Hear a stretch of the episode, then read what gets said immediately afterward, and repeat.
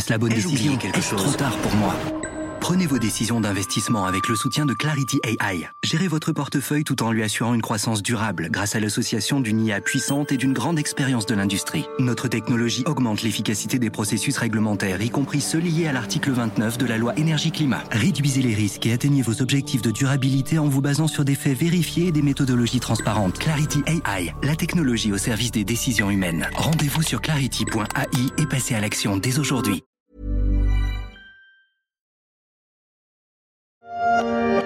Il était l'un des financiers les plus en vue avant d'être condamné à 150 ans de prison pour escroquerie.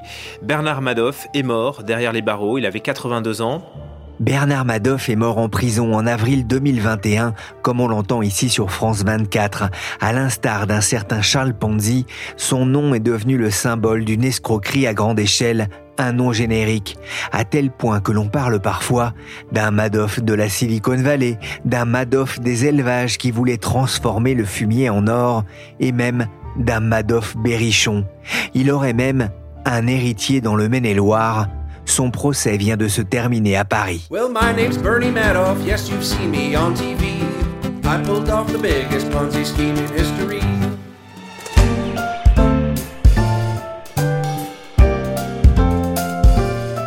Je suis Pierrick Fay, vous écoutez La Story, le podcast d'actualité de la rédaction des Échos. Un programme à retrouver sur Apple Podcast, Podcast Addict, Castbox, mais aussi sur Deezer et Spotify. Abonnez-vous pour ne manquer aucun épisode. 57 personnes portent plainte contre lui et l'accusent d'avoir détourné leur argent pendant des années. L'ampleur de la fraude serait internationale. Le procès de celui qu'on surnomme le Madoff du Maine-et-Loire s'est ouvert à Paris le 8 janvier. Il a eu le droit aux honneurs du JT de 20h de TF1. Il s'appelle Guilain Méjeanne. Laurence Boisseau est journaliste au service marché des échos. Elle a suivi son procès. Bonjour Laurence. Bonjour Pierrick. D'abord, qui est Guilain Méjeanne? Guilain Méjeanne, il est soupçonné d'avoir escroqué des dizaines d'investisseurs euh, du Maine-et-Loire via un fonds d'investissement à Hong Kong. Donc c'est un homme d'environ 40 ans. Il est né à Cholet, près d'Angers, mais il a grandi à Paris. Il a une particularité, c'est qu'il est, il est né handicapé, sans jambes, avec un seul bras, et il a appris à faire avec. Ses prothèses l'ont aidé à marcher, à nager, à monter à cheval. Son père est un communicant. Sa mère est issue de l'aristocratie angevine. Elle a le titre de comtesse. Guilain Méjeanne, il a fait des études supérieures. Il a un BTS informatique de gestion. Il a fait l'école de commerce de Grenoble. Et quand il en sort en 2007, il fait quelque chose d'un peu exceptionnel, c'est qu'il participe à une émission de télé-réalité sur TF1. Ce sont des handicapés qui doivent gravir le Kilimanjaro. Après cette émission, il travaille chez Microsoft dans une fonction commerciale. Il est licencié au bout de deux ans et c'est là qu'il décide de se lancer dans le trading et plus particulièrement sur le forex, le marché des devises, réputé risqué mais qui peut parfois être lucratif. À ce moment-là aussi, de manière concomitante, il se rapproche de son ami d'enfance, Gaëtan Doisonville, et il crée la société euh, NFT qui est basée à Hong Kong. Donc ça, c'est en 2011. Et cette société, c'est un fonds d'investissement. L'objectif affiché, c'est de gagner de l'argent et de faire gagner de l'argent aux personnes qui vont lui prêter de l'argent. Que lui reproche euh, la justice? Alors, il est accusé d'escroquerie, de fourniture illégale de services d'investissement et de blanchiment de fraude fiscale. Plus précisément, la justice lui reproche d'avoir trompé en employant des manœuvres frauduleuses diverses victimes pour les déterminer à lui remettre des fonds. Il a escroqué environ 150 personnes. Il laisse derrière lui une ardoise d'environ 12 millions d'euros. Cet argent, il l'a dilapidé sur les marchés financiers dans des opérations de trading hasardeuses ou alors il les a détournés à des fins personnelles. On peut tromper mille fois une personne, mais on ne peut pas tromper. Si. On peut tromper une fois une. Euh, non. On ne peut pas tromper une fois mille personnes, mais on peut tromper une fois mille personnes.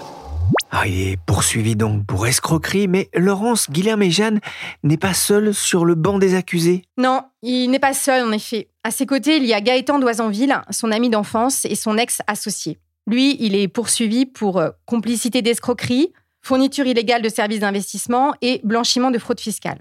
Alors, quel rôle Gaëtan Doisanville a joué dans cette affaire? C'est une des questions principales à laquelle les juges vont devoir répondre. Parce qu'au début, en 2011, quand il crée la société, Gaëtan, lui, ne fait que prêter 10 000 euros à son ami pour qu'il constitue euh, le fonds. Ensuite, à partir de l'été 2013, Gaëtan Doisonville va prendre la responsabilité de la gestion administrative de la société.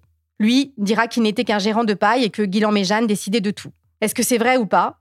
En tout cas, ce qui plaît dans sa faveur, c'est qu'il a fait investir beaucoup d'amis, beaucoup de gens de sa famille dans cette affaire. Et si jamais il savait, la question aussi, c'est savoir à quel moment il a su. En dehors de Gaëtan d'Oisonville, il y a aussi le père de Guillaume Méjeanne, Michel Méjeanne, qui est poursuivi essentiellement pour recel de scroquerie.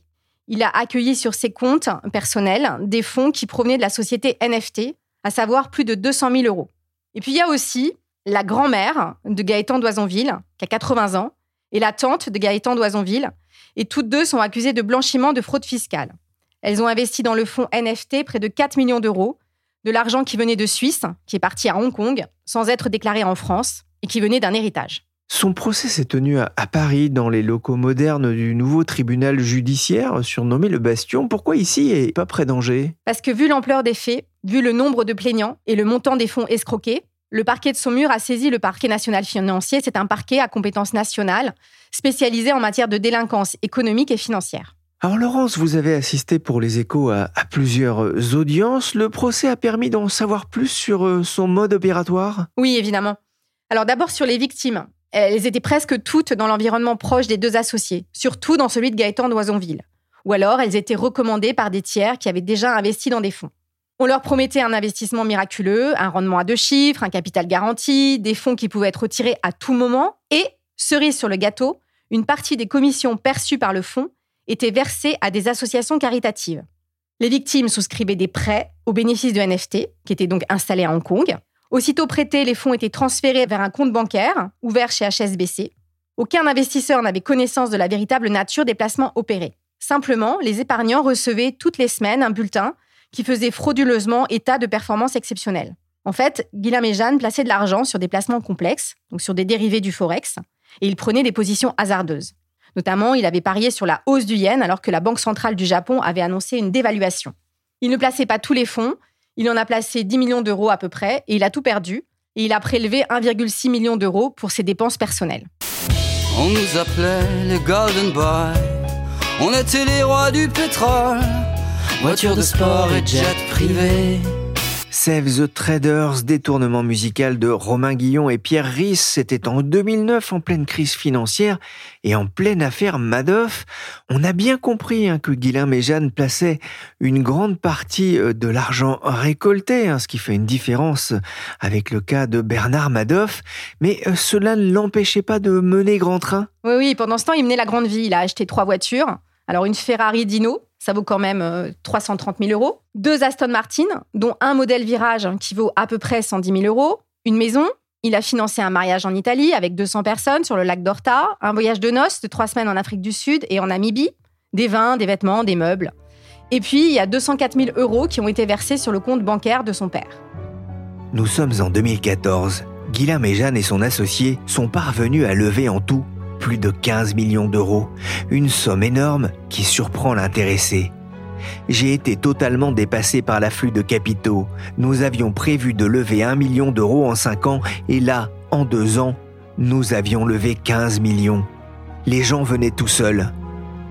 Pourquoi ne pas avoir refusé cet argent tout simplement? lui demande le procureur de la République lors de son audience. J'avais alors une volonté farouche de m'en sortir, lui répond-il. Mais pour le jeune trentenaire et ses clients, la belle aventure va subitement prendre fin. C'est trop calme. J'aime pas trop beaucoup ça. Je préfère quand c'est un, un peu trop plus moins calme. Laurence, que s'est-il passé? Alors ça démarre le 14 juillet 2014. La banque HSBC bloque le compte de la société NFT. Personne ne sait pourquoi, personne ne comprend. Le 25 septembre, Guilain Méjeanne informe son associé que le compte de trading de NFT a été victime d'un piratage informatique et que tout l'argent est perdu. Gaëtan d'Oisonville demande des explications précises, qu'il n'obtient pas. Et là, il finit par interroger le courtier à Londres et lui demande de lui communiquer les relevés du compte de trading. Et à ce moment-là, il découvre, c'est ce qu'il dit, hein, qu'entre août 2013 et septembre 2014, NFT n'a jamais cessé d'enregistrer des pertes pour un montant total de 6 millions d'euros. Il découvrira ensuite que sur une période précédente, chez un autre courtier, donc avant août 2013, NFT avait aussi perdu plusieurs millions. Le 12 décembre 2014, Gaëtan d'Oisonville porte plainte et dénonce des manœuvres aux dépens des investisseurs et des clients de NFT.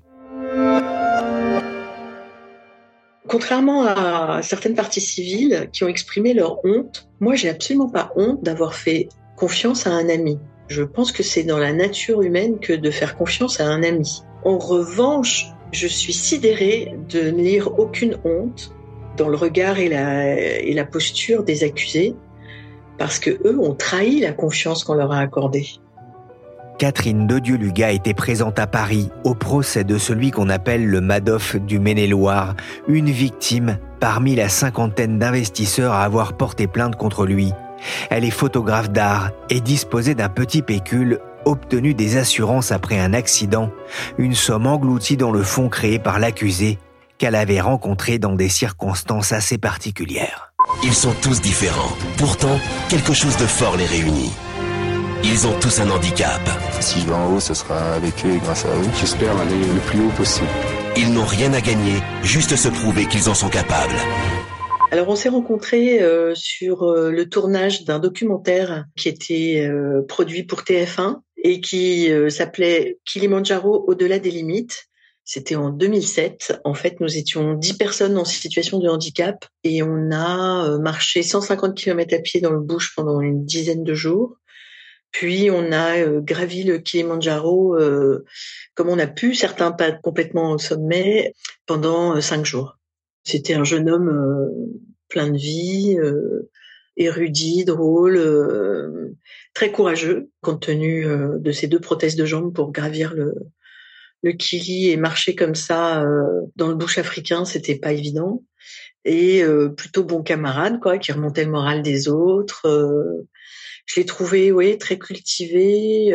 on avait pas mal de points communs, donc on a sympathisé assez rapidement. À quel moment est-ce que vous avez franchi le pas et décidé euh, d'investir par son entremise?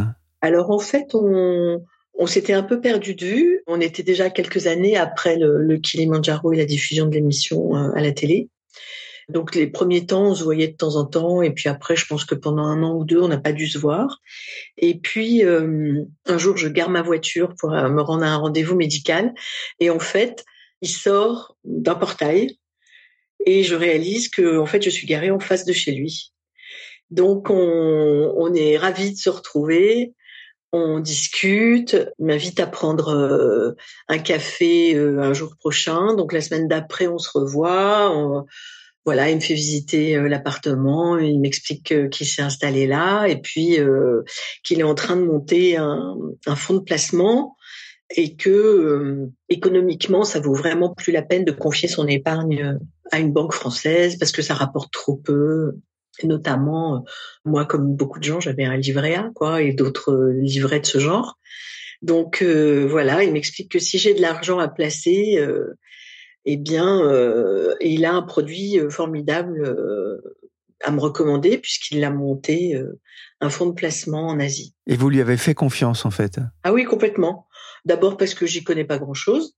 Ensuite parce que euh, on s'est revu avec tout un exposé de du projet, de, avec une brochure, avec un comment dirais-je une présentation euh, assez euh, rassurante dans la mesure où le capital était garanti puisqu'en fait il nous expliquait, enfin je je sais maintenant, mais il m'a expliqué comme à tout le monde qui ont touché pas au capital, que seuls les intérêts qui étaient générés étaient à chaque fois remis euh, dans le fonds de placement pour fructifier.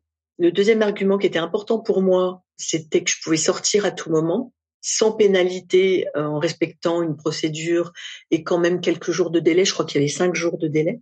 Et puis, il y avait une partie des, des bénéfices qui étaient euh, reversés à des associations caritatives. On parle d'une somme qui n'est pas négligeable, 24 000 euros, je crois. Comment est-ce que vous avez réagi lorsque vous avez compris euh, que vous aviez perdu euh, l'argent que vous lui aviez confié? Alors, ça m'a mise dans une colère noire pour plusieurs raisons, mais je, je l'ai compris très tard. C'est-à-dire que au moment où je me suis retrouvée en panne de voiture et euh, où le concessionnaire m'a a diagnostiqué qu'il valait mieux changer de voiture plutôt que de réparer la mienne compte tenu de son âge et de son kilométrage. j'ai contacté tout de suite Guilin, puisque je réservais cette somme au changement de mon véhicule euh, au bout d'un an et quelques. Euh, ce qui devait arriver arriva, donc j'avais plus de boîte de vitesse. Et il fallait tout de suite que je récupère cette somme pour, euh, dans mon esprit, racheter une occasion récente et la faire équiper d'un accélérateur à gauche pour que je puisse la conduire compte tenu de mon handicap. Et quand je l'ai appelé, il m'a pas tout de suite parlé de la situation. Donc je l'ai pas su tout de suite que j'avais tout perdu il m'a dit euh, écoute on a un souci avec notre agence londonienne euh, qui a fait de mauvais placements ils ont tout perdu donc ça a des répercussions sur l'ensemble de l'entreprise euh, sur l'ensemble du fonds de placement. Je te tiens au courant mais évidemment tu es prioritaire dans mon esprit pour que je te rembourse au plus vite.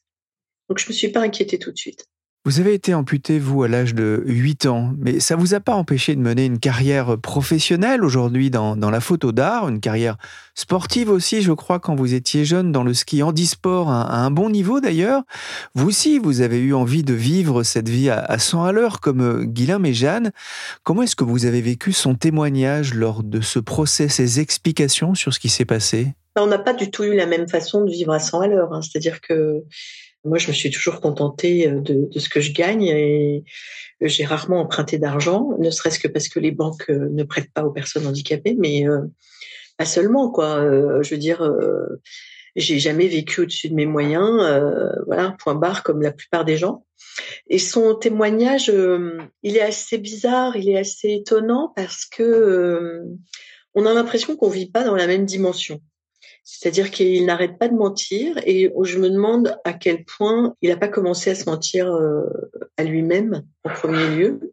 Quand le juge lui demande euh, si euh, l'entreprise n'était pas frauduleuse dès sa création, de par les conditions dans lesquelles il l'a créée, il a l'air de dire qu'il s'en rendait pas compte en fait, hein, qu'il a fait appel à, à France Offshore, qui était donc une entreprise d'évasion fiscale pour monter le dossier et il répond à la juge qui sait pas ce que c'est que France Offshore, alors qu'il est diplômé euh, d'une école de commerce. Je veux dire, n'importe qui sait qu'une entreprise offshore, par définition, est une entreprise euh, dont les fonds euh, sont destinés à vivre et fructifier dans des paradis fiscaux. Qu'est-ce que vous attendez de la justice aujourd'hui? Alors, de la justice et du procès quand j'y ai assisté, et j'ai l'intention d'y assister encore aujourd'hui, j'attends trois choses.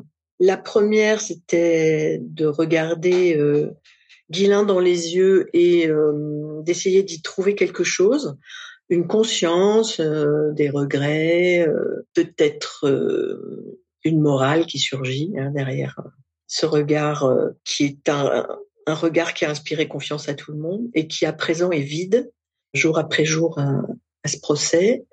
La deuxième chose, c'est autant que possible de retrouver cette somme chèrement obtenue auprès de la compagnie d'assurance dans une procédure de recours en aggravation en ce qui me concerne. Cette procédure a duré pour moi 19 ans. J'ai gagné de haute lutte cette somme auprès d'une compagnie peu généreuse et elle-même pas très honnête. Donc cette somme, elle manque toujours dans, dans ma vie. Elle représente euh, quasiment une année de revenus pour moi, donc c'est pas rien. Donc j'espère qu'on va me la restituer d'une manière ou d'une autre grâce à ce procès. Et surtout, j'espère qu'ils vont être euh, tous punis, tous les trois, pour le mal qu'ils ont fait, parce qu'on est quand même au moins 57 victimes. Si vous deviez passer un message aux, auditeurs de, la story, le, le, podcast des échos, sur ce qui vous est arrivé, ce serait lequel? Ben, Soyez très vigilants, certainement plus avec vos amis qu'avec vos ennemis, parce que généralement avec vos ennemis, vous l'êtes. Et quand on vous propose quelque chose d'un peu trop beau, renseignez-vous euh, auprès d'une source euh, neutre, on va dire.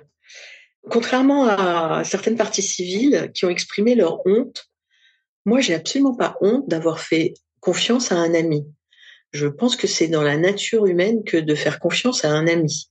En revanche, je suis sidérée de ne lire aucune honte dans le regard et la, et la posture des accusés, parce que eux ont trahi la confiance qu'on leur a accordée et ils l'ont trahi euh, beaucoup et longtemps. C'est cette absence de honte qui est aberrante, quoi. Donc voilà, je dirais aux gens, méfiez, enfin méfiez-vous. Je trouve que la confiance, c'est une belle qualité d'accorder sa conscience. hein. Mais en tout cas, en affaires, je crois qu'il faut bien se renseigner. Sans doute mieux que je ne l'ai fait parce qu'il y avait deux points qui auraient dû m'alerter et je n'y ai pas fait attention. En particulier, les rendements promis par le fonds créé par Guillaume et Jeanne.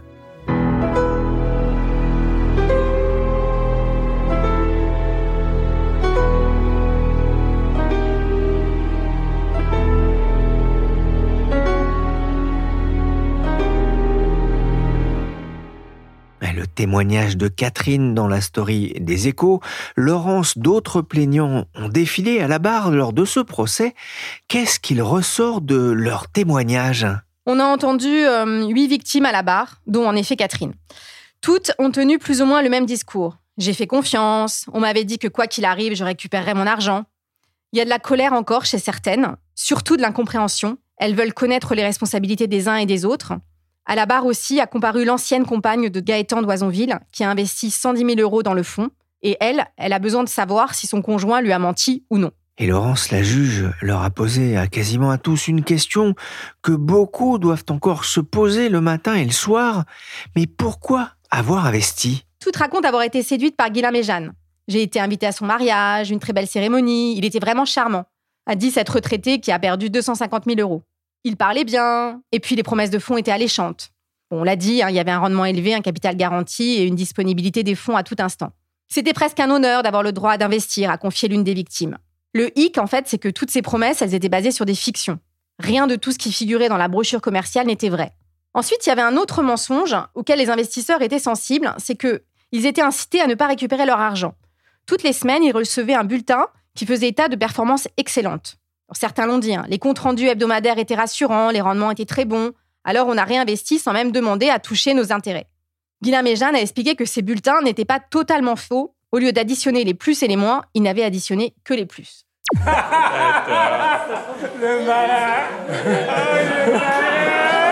C'est une bonne technique, euh, effectivement. Laurence, vous étiez dans les travées du tribunal. Comment le prévenu a-t-il réagi lors de ces témoignages? C'est difficile à dire. Je l'ai trouvé impassible, sans réaction véritablement. On ne peut pas dire que ce soit quelqu'un d'expressif, en tous les cas à ce moment-là. On n'a pas vu grand-chose sur son visage. Justement, quelle est sa défense? Qu'est-ce qu'il plaide? Il plaide l'incompétence et non la volonté d'escroquer. Lors de son interrogatoire, il a été un peu bousculé par la présidente du tribunal, qui a pointé du doigt son amateurisme. Comment devient-on trader professionnel lui a demandé la juge. Il a répondu par Internet. Donc là, elle était un peu agacée. Elle lui a dit euh, Pendant trois ans, toutes les semaines, vous perdiez de l'argent. Il ne vous a quand même pas fallu trois ans pour comprendre que vous n'étiez pas un trader de génie. Il a répondu En venant d'où je venais, je pensais que j'allais m'en sortir. Ses avocats ont dit de lui qu'il avait une conscience exacerbée de sa capacité à trader et pas qu'il était malhonnête. Il n'a pas pensé à escroquer, il n'a pas réussi, c'est tout, dira son avocat. Sa défense aussi, c'est de plaider la faute des victimes. Les investisseurs ont signé un contrat de prêt. Dans ce contrat de prêt ne figurait aucune des promesses de la brochure commerciale.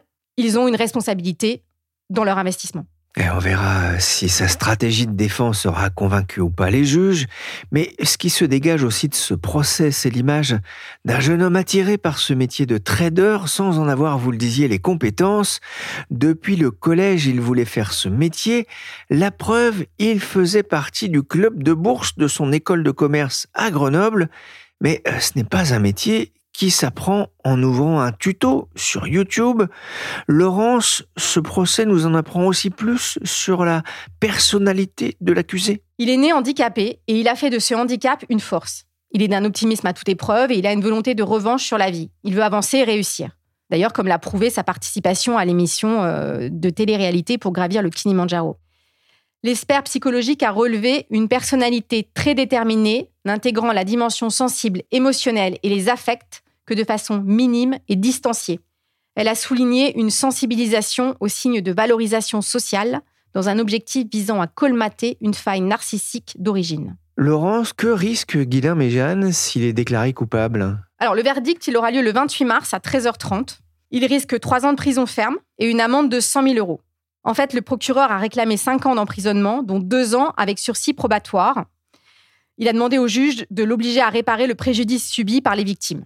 Gaëtan d'Oisonville, le procureur, a réclamé la relaxe pour la complicité d'escroquerie, mais il a réclamé 3 ans, dont 18 mois avec sursis et une amende de 50 000 euros pour les deux autres griefs. Lui aussi, le procureur a demandé qu'il soit contraint d'indemniser les victimes si la juge suit les réquisitions du procureur. Le Madoff du Maine-et-Loire. Alors j'ai découvert aussi le Madoff Berrichon, le Madoff des Yvelines, celui du Boulonnais ou celui du Chinonnais. Mais ce qui est intéressant dans ce genre d'affaires, c'est que l'escroquerie est souvent circonscrite au, niveau local. C'est aussi un, avertissement, Laurence, pour tout un chacun. Ça peut arriver presque à, n'importe qui. Oui, surtout que la, la fraude, elle était basée en partie sur du bouche à oreille. C'est un tel qui connaissait un tel qui a investi dans un placement mirobolant. Et ça marche parce que les bulletins montaient et parce que les gens, au début, ils ont pu récupérer leur argent. Alors le procureur a demandé des obligations d'indemnisation des victimes. Est-ce que celles-ci ont une chance de, revoir leur argent? Ah, C'est la question. Hein. Elles ont perdu environ 13 millions d'euros. Certaines sont convaincues qu'il reste de l'argent quelque part, caché sur des comptes offshore. Guillaume et Jeanne avaient un salarié, un trader, qui a touché 1 million d'euros pour moins d'un an d'activité. Ça fait beaucoup d'argent. Pourquoi a-t-il reçu cet argent? Est-ce qu'il le cache quelque part? Les victimes, en tout cas, ont demandé à récupérer leurs fonds et aussi à avoir des dommages et intérêts. On n'a pas le montant global qui a été requis par toutes ces victimes, mais il est conséquent. En tous les cas, il est supérieur aux 13 millions d'euros qu'ils ont perdus. Apparemment, Guillaume et Jeanne n'a pas d'argent, donc on verra ce que dira le juge euh, en mars prochain. Rendez-vous le 28 mars dans les pages des échos pour en savoir plus sur le verdict du procès de celui qu'on appelle le Madoff du Maine-et-Loire. Il est, je le rappelle, accusé d'escroquerie, de fourniture illégale de services d'investissement et de blanchiment de fraude fiscale. Guilain Méjeanne est celui qui embobine, qui falsifie, qui trahit. Les mots du procureur devraient trotter quelques semaines encore dans la tête des victimes et peut-être de l'accusé Aujourd'hui, Guilain Méjeanne ne fait plus de trading, il s'est lancé dans une nouvelle aventure. Il a créé une maison d'édition qui publie de vieux poètes libres de droit, ainsi que ses propres poèmes. Merci Laurence Boisseau, journaliste au service marché des échos, et merci Catherine Dedieu-Luga pour son témoignage. Cet épisode de la story a été réalisé par Willy Gann, chargé de production et d'édition Michel Varnet.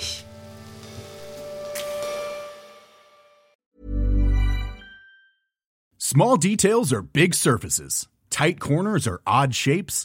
Flat, rounded, textured, or tall. Whatever your next project, there's a spray paint pattern that's just right. Because Rust new Custom Spray 5 in 1 gives you control with five different spray patterns. So you can tackle nooks, crannies, edges, and curves without worrying about drips, runs, uneven coverage, or anything else. Custom Spray 5 in 1 only from Rust